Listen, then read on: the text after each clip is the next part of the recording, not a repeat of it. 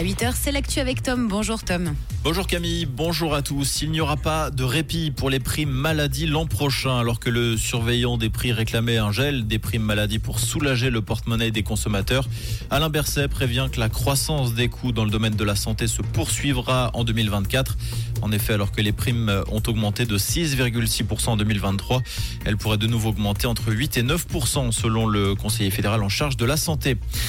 La députée du groupe Ensemble à gauche, Mathilde Maranda, va porter plainte après avoir reçu des menaces de mort. Un courrier anonyme lui a été envoyé cette semaine, lui promettant notamment d'être brûlée comme Jeanne d'Arc. Un courrier qui aurait été écrit pour répondre au dénigrement de la députée à l'égard de la police. Au printemps, Mathilde Maranda avait été photographiée avec une pancarte sur laquelle apparaissait la mention ACAB, signifiant que tous les policiers sont des bâtards. Un cliché qui avait provoqué de vives réactions. La députée appelle le Grand Conseil à prendre position dans cette affaire. Le centre commercial qui devait voir le jour en France voisine à Ferney-Voltaire ne, ne, verra finalement pas le jour. Le promoteur du complexe a décidé d'abandonner le projet face aux nombreuses oppositions. La zone de la poterie ne sera donc pas occupée par ce centre culturel et commercial. D'autres pistes sont actuellement à l'étude. Le nouveau programme pourrait en effet être scindé en plusieurs lots.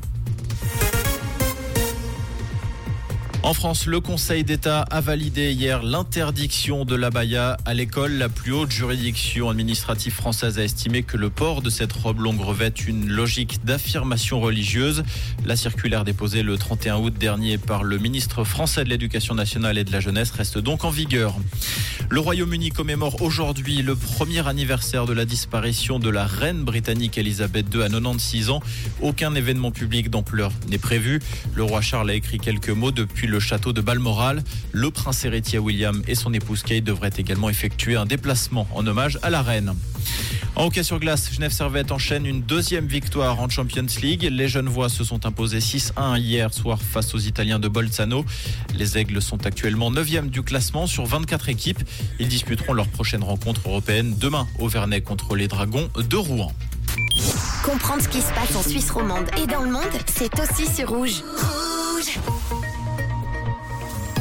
Côté ciel pour cette fin de semaine, que de bonnes nouvelles. Les températures restent au-dessus des normales de saison pour tout le week-end avec des maximales qui ne bougent pas.